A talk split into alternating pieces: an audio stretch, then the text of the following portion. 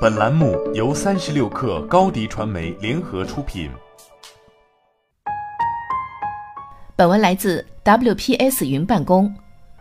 在财富世界五百强公司中，巴菲特的伯克希尔哈萨韦公司排名第十，市值五千零七十七亿美元，旗下有三十七点七万名员工。对于执掌着这样一家巨头公司的巴菲特，你肯定认为他每天忙得焦头烂额。实际上，他每天到办公室做的第一件事是阅读，每天将百分之八十的时间都用在了阅读上。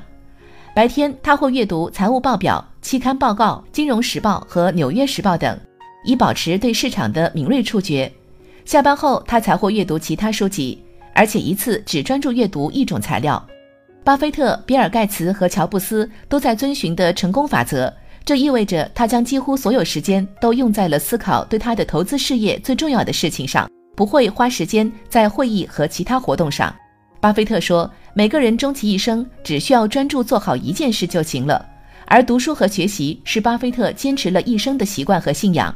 一个人只有严于律己，长年累月地专注于做好一件事，并且坚持终生学习，才能享有随之而来的成功、荣誉和财富。巴菲特和比尔·盖茨是老朋友了。有一次，盖茨的父亲邀请巴菲特共进晚餐，他让巴菲特和自己的儿子玩了一个游戏，在手上写一个对自己影响最大的词。结果，两个人的答案竟然完全一致：专注。巴菲特、比尔·盖茨和乔布斯都在遵循的另一个成功法则，就是学会说不。只有这样，你才能真正支配自己的时间，才能实现真正重要的目标。要知道，绝大多数的活动、会议等，从长远来看都是没有用的。乔布斯也说过，创新来自于对一千件事情说不，唯有如此，才能确保我们不误入歧途或白白辛苦。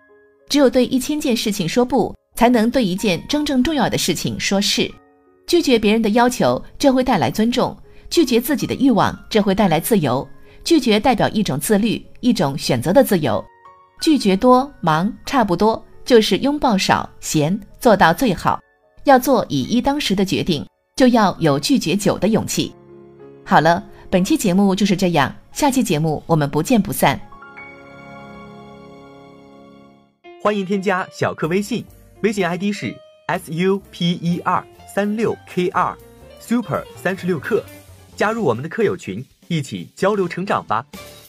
高迪传媒，我们制造影响力。商务合作，请关注公众号高迪传媒。